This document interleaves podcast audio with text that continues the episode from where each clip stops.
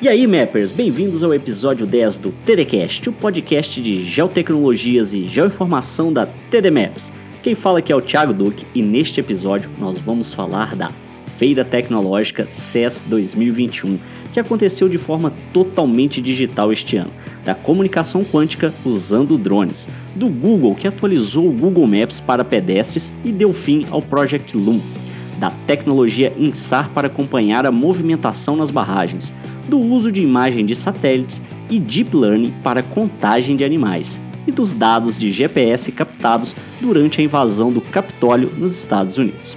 E no TD Dica deste episódio eu vou te ensinar os parâmetros mais importantes na hora de escolher um drone. Então ajusta o som que vai começar mais um TDCast. Primeira notícia é sobre a Consumer Electronic Show, ou simplesmente CES, 2021, que é uma feira de tecnologia que ocorre anualmente nos Estados Unidos e que este ano teve sua edição totalmente online devido à pandemia do coronavírus. Todo ano, diversos produtos das mais variadas áreas são apresentados, indo desde utensílios para o lar, passando por videogames, celulares poderosos e chegando até a carros voadores, sendo que muitos desses produtos são apenas protótipos ou simplesmente conceitos que nunca poderão serem fabricados. Mas o que vale mesmo é a apresentação daquela tecnologia específica proposta e que muitas vezes podem até ditar uma tendência tecnológica. E este ano foi especialmente marcado pelos equipamentos vestíveis, como relógios inteligentes, óculos e máscaras para purificação do ar, além de robôs para tarefas domésticas. Nessa linha de ajudantes, a Samsung apresentou um conceito de um robô que consegue realizar diversas tarefas domésticas com precisão. O Bot Hand é capaz de servir um copo, colocar a mesa e depois ainda colocar os pratos na lava-louça. Parece coisa do futuro mesmo, né? E no melhor estilo dos desenhos dos Jetsons. Mas o que me chamou a atenção foi a quantidade de sensores instalados nele. O robô é formado basicamente por uma parte central que parece um totem ou aqueles dispositivos antifurtos que ficam nas portas das lojas e nessa parte principal é conectado um braço mecânico com três dedos que formam uma pinça quando pega algum tipo de objeto. E em cada parte dessas existe um conjunto de câmeras dos mais variados tipos e que com auxílio de inteligência artificial executa os movimentos com precisão. Além desse, outros dois equipamentos foram apresentados. Um que faz as vezes de um assistente pessoal e outro que aspira e navega pela casa com precisão. Mas somente este último, o robô aspirador, é que está prestes a se tornar realidade e que, segundo a fabricante, chega ao mercado ainda nesse primeiro trimestre. Na linha dos drones, o que mais repercutiu foi o modelo da Sony, o Airpeak, um quadricóptero robusto que funciona com as câmeras da própria Sony e que são acopladas a um gimbal. A ideia é que este seja um drone profissional voltado à captação de imagens cinematográficas, ou seja, da indústria audiovisual. Ainda tiveram outros modelos de outros fabricantes, principalmente com tecnologia autônoma para uso em segurança como o Icarus Swarms e o Evo Dragonfish. E indo além disso, mas seguindo a linha dos drones, a GM apresentou um conceito de um carro meio drone, ou melhor, o Cadillac Vetol. Ou melhor ainda, um drone elétrico que decola e pousa na vertical da marca Cadillac, e que consegue carregar um único passageiro, podendo chegar até uns 90 km por hora. Porém, não foram apresentados muitos detalhes técnicos e nem se esse projeto vai sair do papel algum dia. E por falar em papel, a TCL apresentou diversas tecnologias de tela, como a microLED e TVs com altíssima resolução. Mas o que realmente eu curti foi uma tela que é enrolada na forma de um pergaminho, ou tipo aqueles mapas em A3 que levamos para o campo. Apesar de ser um conceito, a TCL tem realmente planos para colocar este produto no mercado.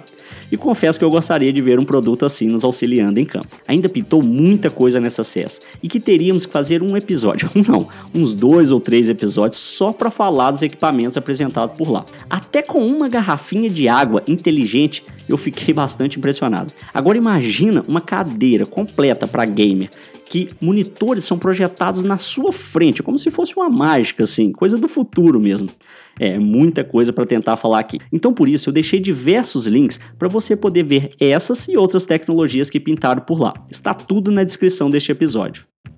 Saindo da CES e ainda no mundo dos drones, Pesquisadores da Universidade de Nanjing, gastando todo o meu mandarim aqui no máximo, que fica na China, trocaram dados quânticos usando drones.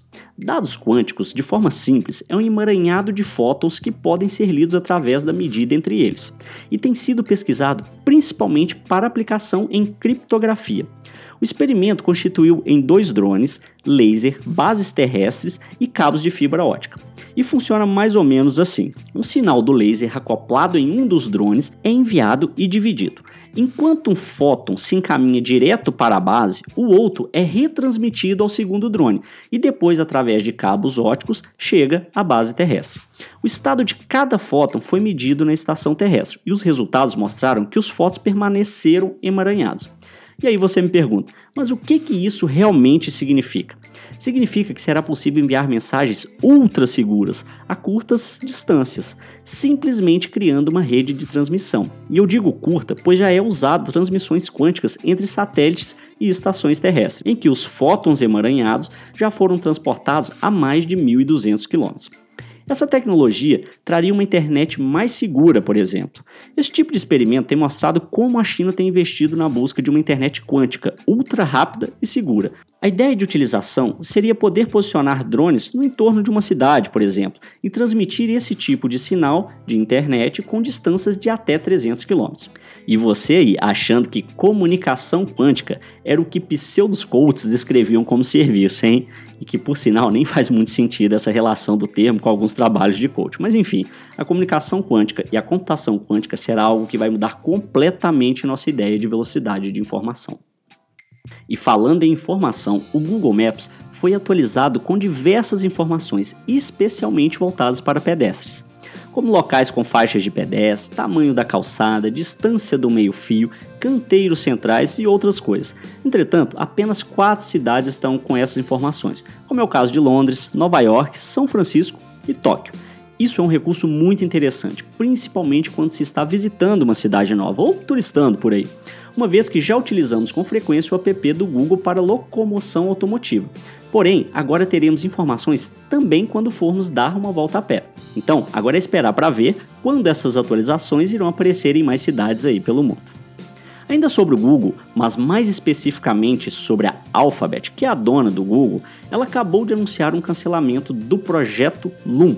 Para quem não sabe, o projeto Loom é um projeto dedicado a enviar sinais de internet através de balões que ficam pairando nos céus e funcionava desde 2013. Entretanto, após várias tentativas e queda dos balões, o projeto finalmente foi cancelado. Inclusive, alguns desses balões que foram atribuídos aos balões do Google caíram por aqui no Brasil, especificamente próximo a Alegrete, no Rio Grande do Sul, e mais recentemente na zona rural de Paraíso das Águas, no Mato Grosso do Sul. O anúncio foi feito pelo CEO da Alum, que explica que não encontrou a maneira de reduzir os custos para construir um negócio sustentável de longo prazo. Ao que parece, apostas como a da rede de internet por satélite, como da Starlink, têm se tornado bem mais viável. E uma informação a respeito de internet via satélite, e que talvez esteja mais ao nosso alcance, é de que a Sky, sim, aquela da anteninha de TV via satélite, anunciou uma parceria com a Viasat, que vai começar a vender pacotes de banda larga via satélite em todo o Brasil. As vantagens desse tipo de serviço é que é possível ter acesso à internet onde cabos e fibras óticas não chegam, pois o sinal é emitido para o satélite que retransmite a uma antena ou um receptor em solo.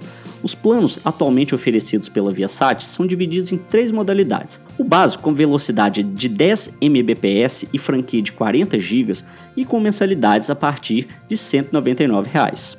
Já o plano avançado tem velocidade de 40 MB por segundo e franquia de 80 GB com mensalidades iniciais de 349 reais. E por fim, o plano Premium com 30 Mbps de velocidade, 60 GB de franquia e mensalidades a partir de 499 reais. Além de pacotes SMS limitado e o uso noite livre, entre aspas, que é a denominação do serviço feito por eles, onde o uso é ilimitado das 2 horas da madrugada às 7 horas da manhã. É, aí não tem jeito. Ou acorda cedo ou dorme tarde, se caso você precisar baixar arquivos pesados, como imagens satélites ou de drones via internet, né, para não consumir lá o seu pacote de dados. Ainda falando de satélites, mas com uma aplicação bem mais específica, pesquisadores da Universidade de Bath e de Oxford, no Reino Unido, conduziram um estudo para detectar e contar elefantes africanos por meio de imagens satélite. Esse processo de contagem, que demoraria meses se fosse feito manualmente e em solo, foi executado em algumas horas devido a um algoritmo com o uso de deep learning. E em comparação com a contagem humana, concluiu que a precisão foi de 0,78 para o algoritmo e 0,77 para humanos, isso em áreas heterogêneas. Já em áreas homogêneas, com muito mato, por exemplo, o algoritmo marcou 0,77 e os humanos foram melhor, com 0,80 de precisão na contagem.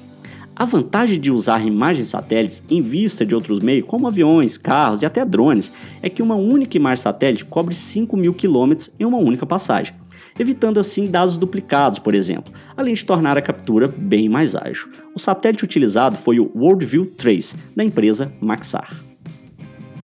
E para finalizar esse papo de satélite e passarmos para outros tipos de geotecnologias, foi publicado na edição de janeiro no periódico Communications Earth and Environment um estudo que mostra que o desastre de Brumadinho, devido ao rompimento da barragem de rejeitos da mineradora Vale, poderia ter sido prevista com 40 dias de antecedência. O desastre está completando dois anos este ano e até agora sem nenhuma punição à altura da tragédia. Os responsáveis pelos estudos mostram o uso de uma tecnologia conhecida como INSAR, que em português seria algo como radar interferométrico de abertura sintética. Poderia ser usado para medir as movimentações de materiais dentro das barragens. Normalmente, essas movimentações de materiais sempre ocorrem. Normalmente, essa movimentação de material sempre ocorre à medida que mais material vai sendo depositado porém ela é lenta, e assim que esses movimentos começam a ficar mais rápidos, eles podem indicar uma possível ruptura. E para medir essa movimentação, os cientistas aperfeiçoaram o método com a utilização de um sistema mais avançado, conhecido por Intermittent Small Baseline Subset, ou na sigla ISBAS, e que seria capaz de detectar movimentos com precisão milimétrica, mesmo com terreno e vegetação. Essa tecnologia, junto com sensores em solo, traria bem mais segurança do que somente os sensores que atualmente são atualizados. A ideia dos cientistas é desenvolver um software que possibilitaria criar alertas rápidos e confiáveis, o que futuramente poderia evitar o rompimento e, consequentemente, a perda de vidas e catástrofe ambiental. A pergunta que sempre me faço é: será que essas grandes empresas realmente não sabem que existem ou não querem, ou até não investem em tecnologias melhores que poderiam minimizar esse tipo de acontecimento, porque realmente são ingênuos, ou seria porque o custo disso não valeria a pena em relação à perda de vidas humanas para ela? Será que cada emprego seria apenas um número no fechamento das contas no fim do mês? Bom, eu prefiro acreditar que não, mas infelizmente não é isso que se tem visto por aí. E para fechar o episódio de hoje, nós vamos falar de um dos assuntos mais comentados nesse começo do ano, a troca de presidente dos Estados Unidos. Mas como o objetivo aqui não é analisar a política em si, e sim coisas ligadas às geotecnologias e principalmente como elas podem resolver problemas. E um dos fatos que acabaram entrando para a história dos Estados Unidos foi a invasão do Capitólio, que seria o equivalente às nossas câmaras de deputados e senadores aqui no Brasil. A invasão foi em boa parte incitada pelo presidente Trump e feita principalmente por usuários de uma rede social tida como extrema-direita chamada Parler. O interessante disso tudo é que os vídeos e fotos publicados na própria rede contêm os metadados e, com isso, os dados de localização, por exemplo. E eles foram baixados e analisados por um hacker de forma relativamente simples, uma vez que a rede social não tinha mecanismos de deletar por criptografia esses metadados nas postagens. E esse tipo de informação possibilitou ao FBI investigar a posição de cada usuário dentro e nas proximidades do Capitólio, inclusive mostrando acesso a lugares proibidos ao público em geral.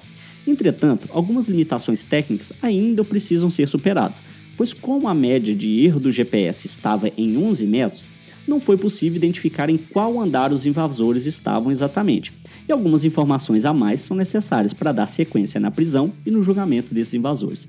Isso tudo só me leva a uma conclusão. Como somos rastreados o tempo todo e não nos damos conta disso, né? Inclusive, tem estudos que mostram que alguns telefones sabem a sua localização mesmo estando com a função GPS desligada. Bom, se pelo menos essas informações forem usadas para fins positivos, que assim seja. O grande problema é não termos esse controle, Mas isso é assunto para outro podcast, porque esse episódio vai terminando o bloco de notícias por aqui. Mas calma, que ainda não acabou.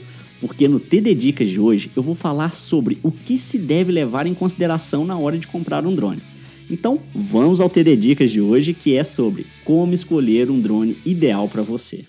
Bom, sempre que eu vejo o título assim, 5 coisas antes de comprar o drone, qual drone escolher, saiba isso antes de comprar um drone, eu já fico esperando características como tempo de voo, uso, qualidade de câmeras e outras coisas. Mas é claro que acho isso importante, mas na minha opinião, o fator mais decisivo, pelo menos para a maioria das pessoas que conheço, é qual a faixa de preço que você está disposto a gastar. E digo isso porque hoje já temos o costume de digitar algo no Google e imediatamente aparecer várias opções de drones, por exemplo, com os preços e até as tais especificações técnicas, que a princípio não entendemos nada. Mas o quesito preço, qualquer pessoa já entende e sabe até onde ela pode ir. Porque, obviamente, um drone de 500 reais não vai ter os recursos de um drone de um milhão de reais. E acredite, existem drones populares nesse preço.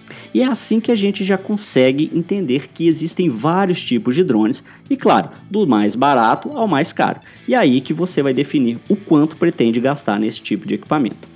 Estabelecido o seu teto de gasto, é hora de definir a finalidade de se ter um drone e qual será a média de uso. É para tirar foto? É para fazer vídeo? É para fazer os dois juntos? Vai usar para trabalhar ou só quando viajar? No churrasco, na festa, no sítio?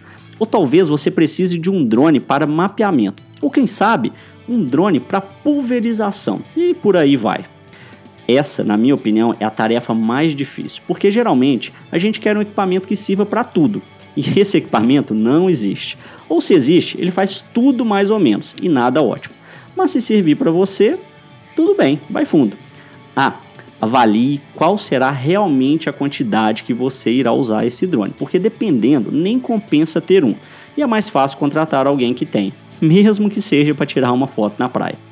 Então, coloque em um papel o que você gostaria de fazer com ele e vai dando uma nota de 1 a 5. E as três maiores notas é o seu objetivo. E por favor, seja específico. Não coloca assim, mapeamento e só. Porque mapeamento pode ser de estruturas, pode ser de árvores, pode ser de rochas e até de boi. Então, define o objetivo ou os objetivos de forma bem específica.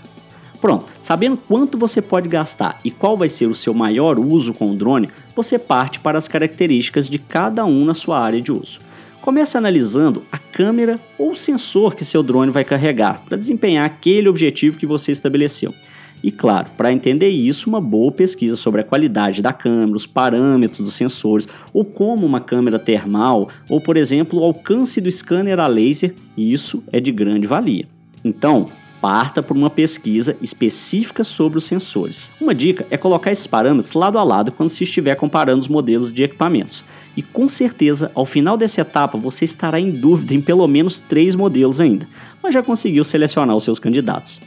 Os próximos passos não necessariamente seguem uma ordem, porém devem ser analisados em conjunto e ver o que vai se encaixar melhor com seu perfil.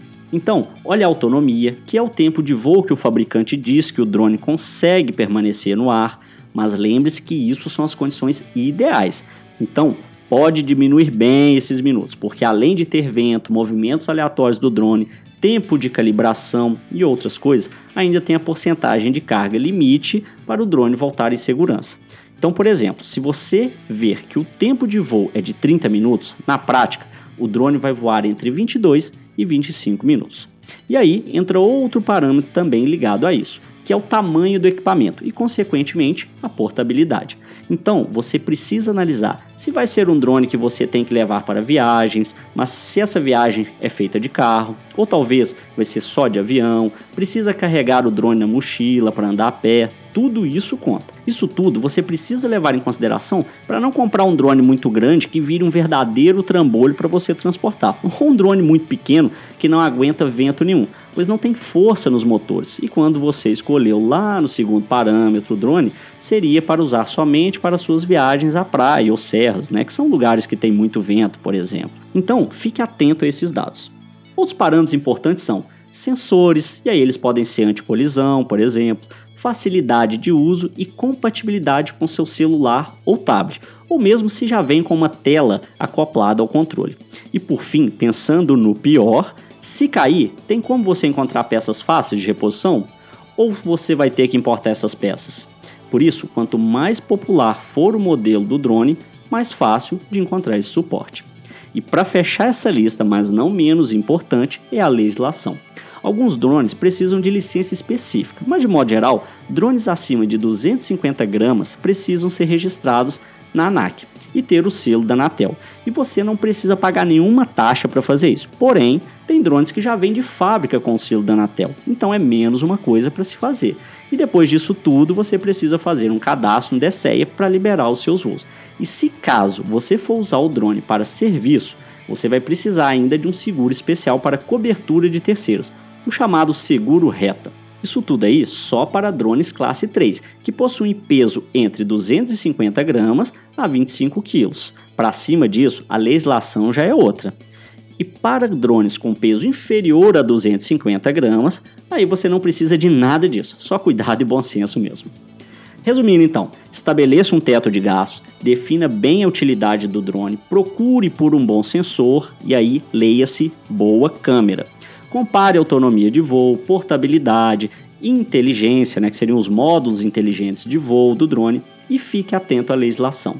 Com isso, eu tenho certeza que você vai encontrar o modelo ideal para sua atividade.